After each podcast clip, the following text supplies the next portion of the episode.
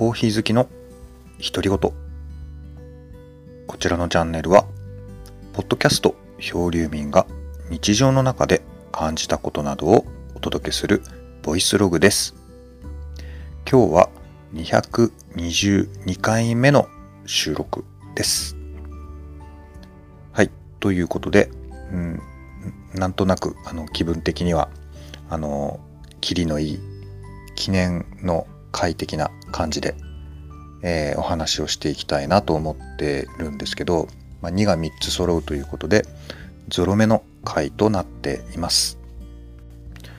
えー、とは言いながらも、まあ、そんなにあの特筆するような、えー、話題があるわけでもなくてですねまああのいつにも増していつものように、えー、雑談会ということであのお届けしていきたいとは思ってるんですけど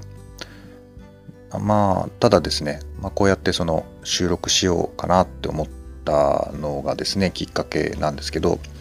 まあ、ちょうど今入れたコーヒーがあの思ってたのと違うあの美味しく入りましてはい。うん。はい。あのことのほか美味しく入りまして。えー、この勢いで収録しちゃおうかなと思った次第です。あのまあ、スーパーで買った豆をですね、まあ、あの自分で焙煎した豆が切れてしまって、えー、今、まあ、飲んでるとこなんですけど、うんと、日頃は冷蔵庫の中で冷やしてるあの保存をしてるけど、まあ、とは言いながらも早めにえ、飲んでしまった方がね鮮度的にはあのいいんじゃないかなと思っているところで、まあ、とは言いながらもですね、まあ、やっぱりあの、まあ、お値段もそうなんですけどね豆の品質としてはやっぱり落ちるところがあって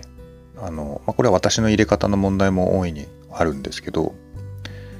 でその美味しく入ったか入ってないかっていうえっ、ー、とその線引きって難しいなと思うんですけど、まあ、そんな中であの分かりやすいのはやっぱりそのえぐみのあるなしそのネガティブなそのこう成分がね味の中にあの出てるか出てないかっていうところがまあまずは一つとそれからその豆の風味が感じられるかっていうところをまあ私はよく自分でこう感じたりするんですけどね。で今日の豆はあのマキネッタで入れたんですけど、まあ、今だいたい私がメインで使うことが多いマキネッタとエアロプレスっていう2つの抽出方法はやっぱり良くも悪くもその豆そのもののこうポテンシャルみたいなものが出やすいというとこでは最初に言ったえぐみもやっぱり出やすいなと思っていて、まあ、それも一つのコーヒーの味であるっていう、まあ、気もしなくもないんですけどでもやっぱりこのね日によって今日はえぐみが出ちゃったなっていう時とあれ今日は美味しいぞっていう時のこの違いをねやっぱりしっかりなくしていきたいなっていうのは日々思うところなんですよね。でまああの今日は朝からあの生豆を焙煎しようと思ってちょこちょこ準備していたんですけどその予定に振られてしまったというのが、まあ、まずまずその、えっと、今日のつまずき始め、でして、えー、ちょっと新しいやり方で今まではその電気コンロで焙煎をしていたっていうところからカセットガスコンロカセットコンロを使ってみようというふうに前々から思ってたわけなんですよね。でまあそのためにはですね、えー、そのカセットボンベっていうか、まあ、要するにそのガスを買ってこなければいけないということで一応その朝から買いに行こうと思って品番とかを調べつつ、えー、そのガスをね買いに出かけたんですよ。でまあカセッとコンロなんてそんなにたくさんは種類はないわけだから、まあ、割と12店舗回ったら見つかるのかなと思ってたんですけれどもここで見事に振られまして3店舗回ったんですけどね。結局変えずじまいでまあそれによってね今日焙煎するというスケジュールはもろくも崩れてしまいましたね。かなか難しいもんだなっていうふうに思いました。でまあそのうんそうですね。違うメーカーのあのカセットガスもあのスプレー缶みたいなやつですよね。あのあるにはあるんですよね。でどうもネットで調べたりすると大きさとか容量とかっていうのは、ほぼほぼ変わらないっぽいっていうこととかね。うんあとはまあ人に聞くとこによるとそんなの関係なく使ってますみたいな情報であったりとかねいろいろあってなんならそういうのでもいいのかなとも思ったんですけどその箱の説明書にはねちゃんと純正品使ってくださいっていうそのアナウンスが書かれていたのでまあ一応今日はそれには手を出さずに、えー、帰ってきましたね。はい、なんでまあ今日の焙煎はまあ無理として、えー、通販サイトでそれその、まあ、メーカーのガスを探してました。でこれがまたあの日頃私が購入してるお店には品切れだとかでなかったんですよね。あとなんかそのカセットガス自体を配送の関係で扱ってないっていうお店もありましたかね。店舗受け取りとかがね、あの身近のなそのチェーン店のネットショップとかでできるようだったらあの便利なんですけどそれもちょっとできずにねなんか途方に暮れておりましたでまあ仕方がないので登録を日頃してないサイトにですね登録をしないというあのなんだっけ、登録なしの購入っていうやり方でね、えー、買いましたね注文しましたでまあおまけであの送料の関係があったのでえー、なんか1個追加で買うかっていうことで、えー、カードゲームをね、お決まりの買ってしまいましたね。まあ前々からね、ちょっとこう気になってたっていうとこで、ニューゲームズオーダーさんっていうメーカーさんの、えー、カードゲームを、あの、もっとホイップをっていう、ね、軽ゲーですよね。あのゲームを見つけたので、こちらを買いましたね。はい、買ってしまいました。はい。まあ、結果的には割高になってしまったっていうことではあるんですけど、まあそうですね、それ3本セットのガスだったので、しばらくはそれで持つでしょうし、その間に、まあ、ちゃんと取り扱ってるお店っていうのを当たりをつけて、まあ、そうそうね、使い切ることもそんなにないと年に何回も買わないと思うので、まあ、うまく形を作っていきたいなというふうには思ったところでしたね。はい。えーと、まあそんな感じの、えー、今日だったんですけどね。はい。まああと週末にあの自作のカードゲームをね、ちょっとツイッターとかでもつぶやいてたんですけど、あの作ってました。あの100円の、えーとトランプをね、買ってきて、えー、まあいろいろこう調整したりしながらね、まあ、何セットか買うとやっぱ便利ですよねちょっともったいないんですけど、えー、作ったのが、まあ、ちょっと形が見えてきたかなっていうぐらいのところなんですけどね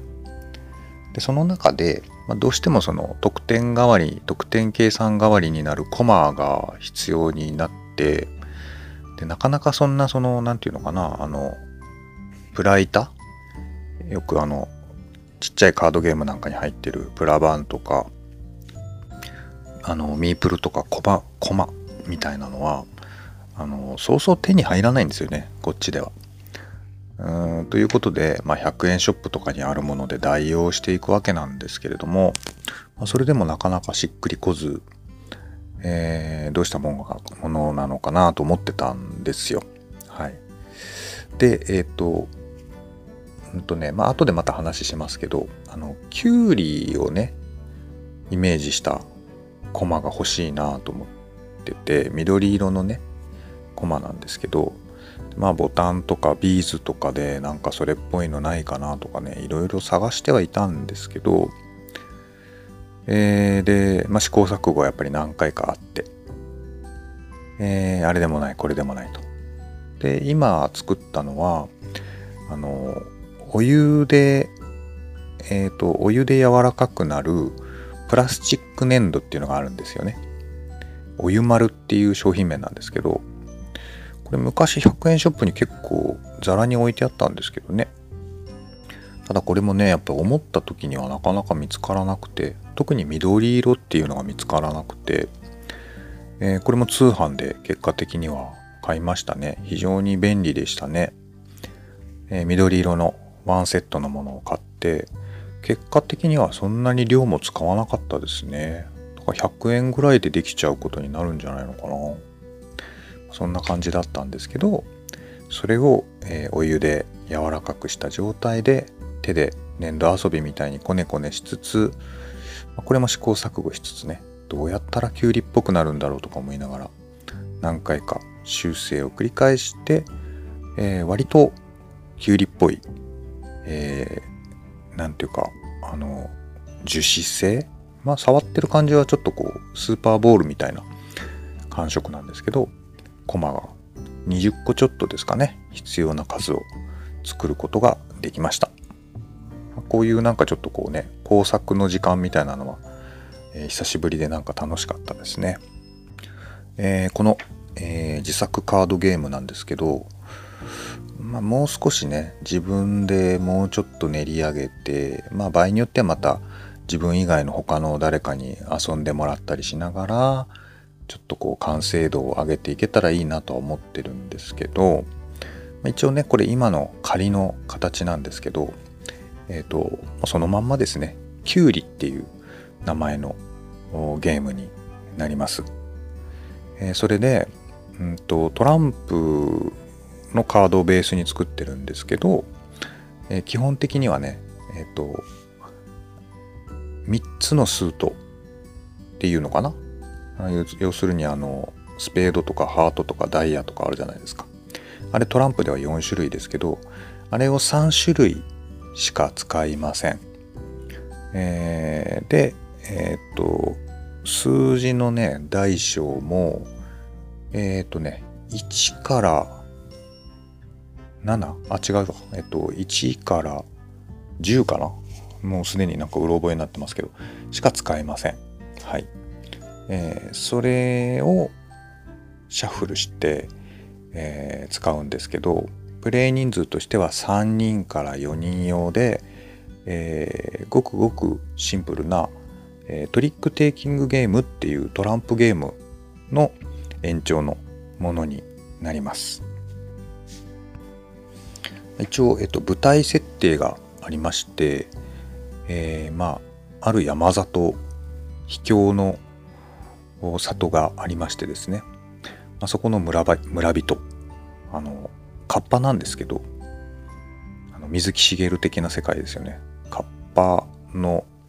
えー、村人がですね、まあ、お祭りで遊ぶよっていう話なんですけど、えーと、どっか外国にあのトマト祭りって言ってトマトを投げ合う祭りがありますけど、まあ、あんな感じでカッパがキュウリをねお供えしたりしてまあ、たくさんのキュウリがこう舞うというね、まあ、そんなちょっと不思議なあの設定にはなってますね。はい、で、えーと、トリックテイキングって何回かの勝負を繰り返していくんですけど全部で、えー、6回の、えー、勝負をやります。えー、ということであらかじめ6枚の得点カードがシャッフルされて、え置かれましてそれを左から順番に取っていくという形になります。得点カードは、えっ、ー、と、1から6までのカードになっているので、えーまあ、当然それがその高得点と低得点というふうに分かれているので、どこで自分が勝っていくのかっていうところは勝負どころになっていきます当然全部を勝つっていうのはなかなか難しいので、えー、さらに、えー、事前に、えー、プレイヤーには、えまあ、得点コマ、まあ、得点の代わりとして、えー、キュウリのコマが5つ1人当たり配られますでそれをですねその6枚の得点カードに事前にベットすることができます。かけるってことですよね。で、まあ、そのトリックで勝った時にそのキュウリを獲得することができると。持ってるだけでは点数にはなりません。獲得して初めて点数になるということですね。その5本の、えー、自分の手持ちのキュウリから好きな本数を使うことができるんですよね。はい。ともう一つえーと、ポイントがあって、その得点の、うんと、獲得するゲームと別で捨て札を使って、え、まあなんていうかこう配置ゲームをしていきますね。はい、でその配置ゲームをしていった結果で、えー、その捨て札を総取りすることができる。でその途中でも自分がもともと手持ちにあったキュウリを、えー、そのゲームが始まるたびにかけることができるということですね。ですからその勝者はまた再びそこにあるキュウリを、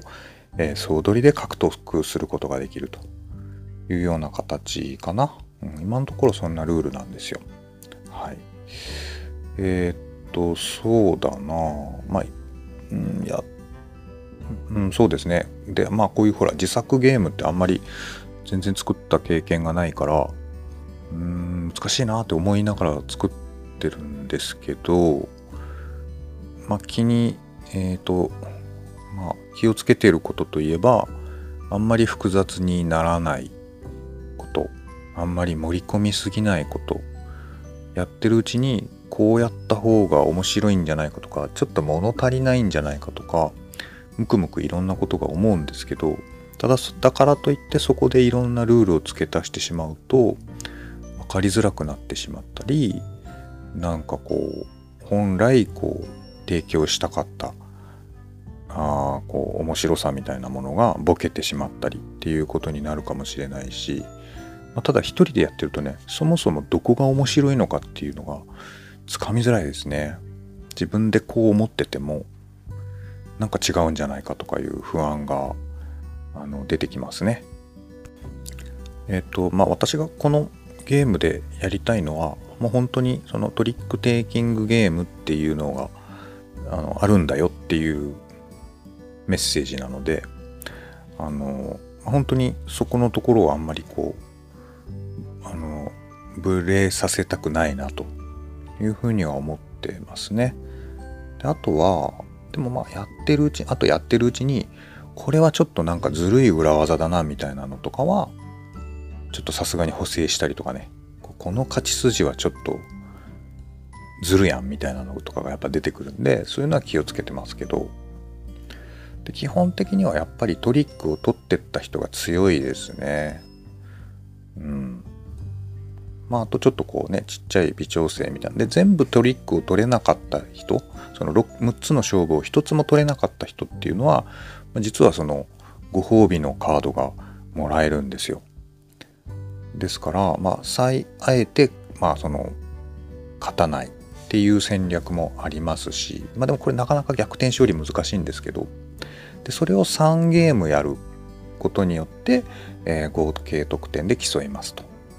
いう形になってるかな、うん、そんな感じですね。なんでキュウリかっていうとなんかね地元がこうキュウリの産地だったっていうのが ネットで出てきてじゃあまあその話を使おうかいみたいなね、まあ、そんなノリになってるかな。でキュウリっていうのがあの新旧の旧に里って書いてキュウリなんで読み替えるとふるさとになるんですよね。なんでまあちょっとこうローカルゲームみたいなノリで、え作ってみたっていうのが今の状況ですかね。まあこんなノリでえっ、ー、とあんまりこう慣れないんですけど今ね、えー、と2つ目なんですよ。まあ、と言いながらも全然その完成してないんですけど途中途中でね。まあでもこれぐらいだったらこう知り合いに遊ばせることは可能かなぐらいのあの完成度なんですけど、まあ、それでこうぼちぼち作ってて10個ぐらい作るとちょっと面白いんじゃないかななんていうことを、えー、今思ってるところですね。はい、そんな感じの自作のカードゲームのお話でした。また進捗がなんか出てきたら、はい、こちらのポッドキャストでもお話をしていきたいかなというふうに思っております。はい。あとはですね、今後の話で言うと、コーヒー関係で言うとね、えっ、ー、と、ちょっと最近不調気味の手引きミルを、ま近々買い直したいなーなんていう、新調したいなーなんていうことはちょっと思ってますね。で、今の手引きミルは、どっちかっていうと、エスプレッソ用の極細引きに対応するために買ったものなので、まそれはそれで外せないんですけど、ま普通のハンドドリップとかエアロプレスとかもちろんマキネッタでも使えるぐらいの、まあ、家庭用の細引きに対応してればいいのでまたちょっと違った手引きミルを買いたいなというふうには思ってますね。まあ、でも今あれですよねあの円安とかで海外の品物値上がりしてますんでねなんか値段の改定とかになっちゃう前にね買い時は難しいですよね。結構ネットショップとか見てると限定カラーとか出てたりするんで、えー、まあいろいろね、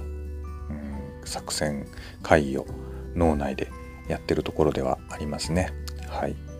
あとは抽出の環境なんですけど、今のところはメインで使ってるエアロプレスとマキネッタの2択っていうことなんですけど、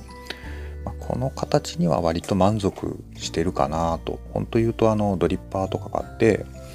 あのドリップポット使ってハンドドリップするっていう手もあるんですけどもちろんその道具もあるんですけどね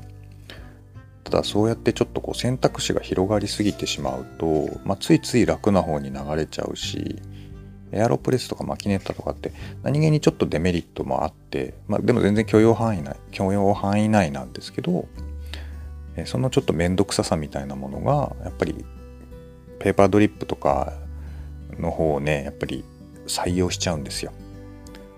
なので、まあ、あえてその選択肢は排除してドリップポットがないってだけなんですけどこの2択で、えー、毎日コーヒーを入れていこうかなっていうのはあのー、まあ、割といいんじゃないかと我ながら思ってますね。はい。え、ー、と最後に、まあ、このポッドキャスト活動なんですけど、まあ、本当なんかこう音声業界何て言うんでしょうねこういうの音声界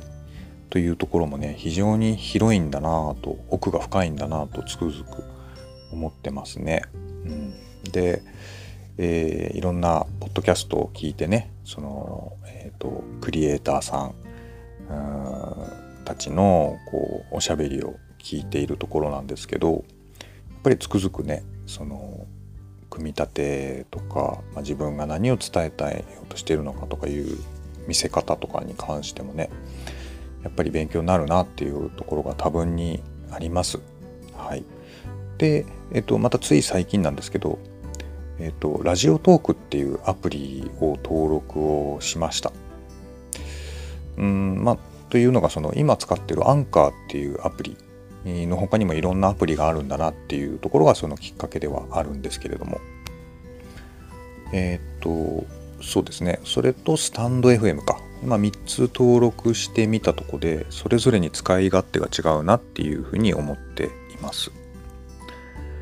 えっ、とまあこの